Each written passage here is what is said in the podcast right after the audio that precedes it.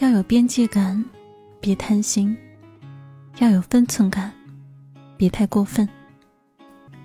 喜欢的东西，就像小时候那样，会一直喜欢，但要藏在心底。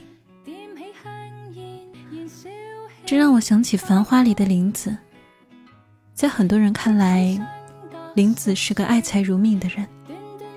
他每天见到宝总，开口闭口都是钱。只有仔细看，你才会发现，其实这只是他的伪装，或者说，这是他面对外人时竖起的盾牌。钱财只是他的保护色。相比金钱，他更爱的是宝总。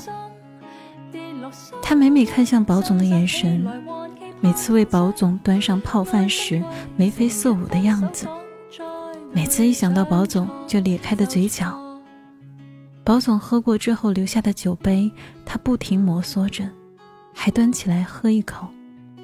往深里看，处处都是他眷恋他的证据。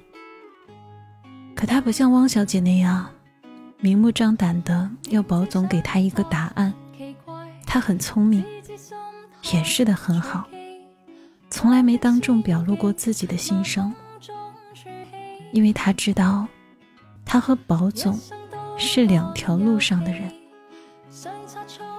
平行的列车一旦越轨，大家恐怕连朋友都做不成。他不敢，也不想冒这个险，他宁愿天天守着叶东京。等候宝总偶尔来吃一碗泡饭，林子会爱上阿宝，一切有迹可循。当年林子在东京的银座当服务员，彼时还不是宝总的阿宝，碰巧去那里找人谈生意，他乡遇老乡，林子随即当起了阿宝的翻译，领着他在天寒地冻的银座前后奔走，带他去吃饭。陪他等人，还把自己求来的好运符给他。等人的间隙，他们聊天。阿宝问林子来东京多久了，林子说三年了。他还说等回到上海，他也要开家店，他要自己当老板娘。他随口一说的话，阿宝听进了心里。六个月后。林子收到阿宝从上海寄来的一封信，信封里是从东京飞往上海的机票，另外还有一张是新饭店的介绍本子。本子上写着四个字：“林子经理。”饭店的名字就叫叶东京，和林子说过的一字不差。他帮他实现了梦寐以求的愿望，给他的人生。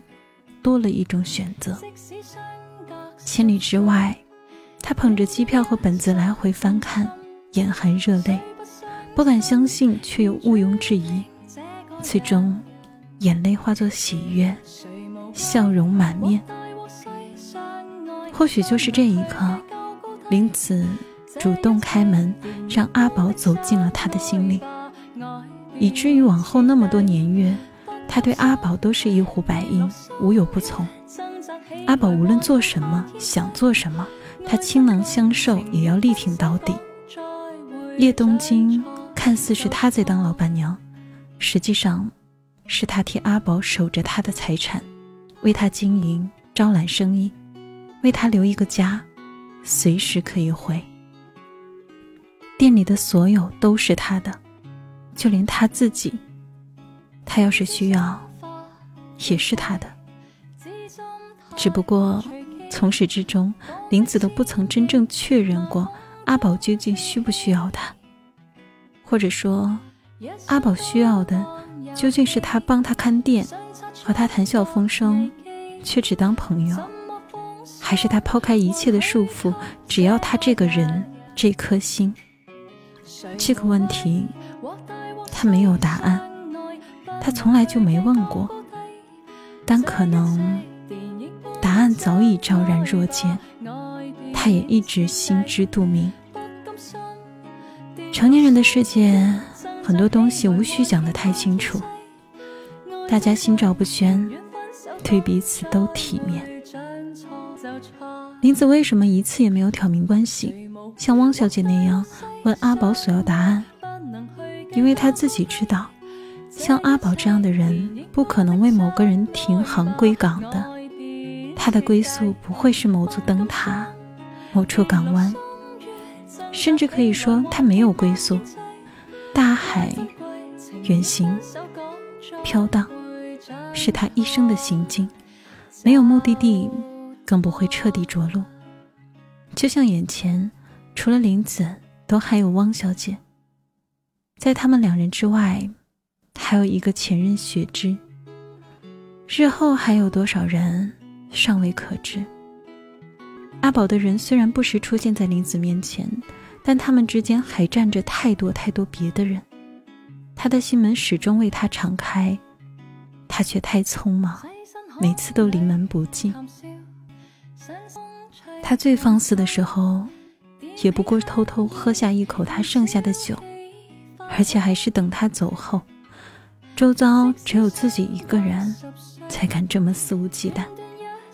他很羡慕汪小姐，羡慕她年轻，羡慕她勇敢，羡慕他敢作敢为。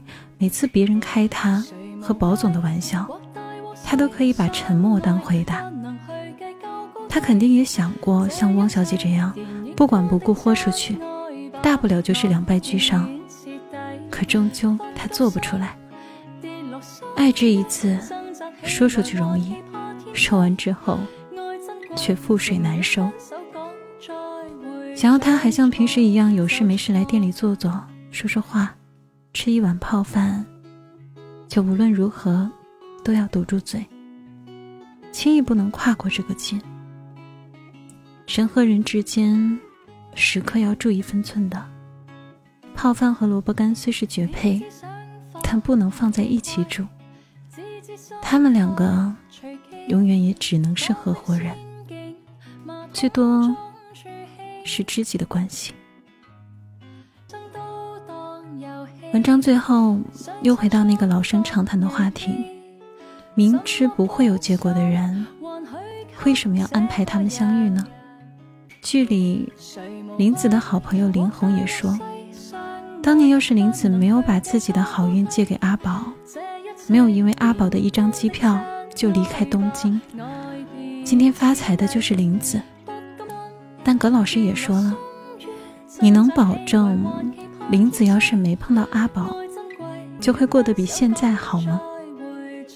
感情这东西，缘分这回事儿，该你遇见的人，躲都躲不掉；不该你留住和拥有的人。一转头，就永远是另外一条路了。悲欢离合，阴晴圆缺，相遇总有它的原因。如果能把控好那个度，不越界，满足于当朋友，自然不会有那么多的悲伤和遗憾。毕竟一开始，你就只是想认识他而已，不是吗？从陌生人到朋友。你已经赚了，还要更多，可不就得摔跟头了？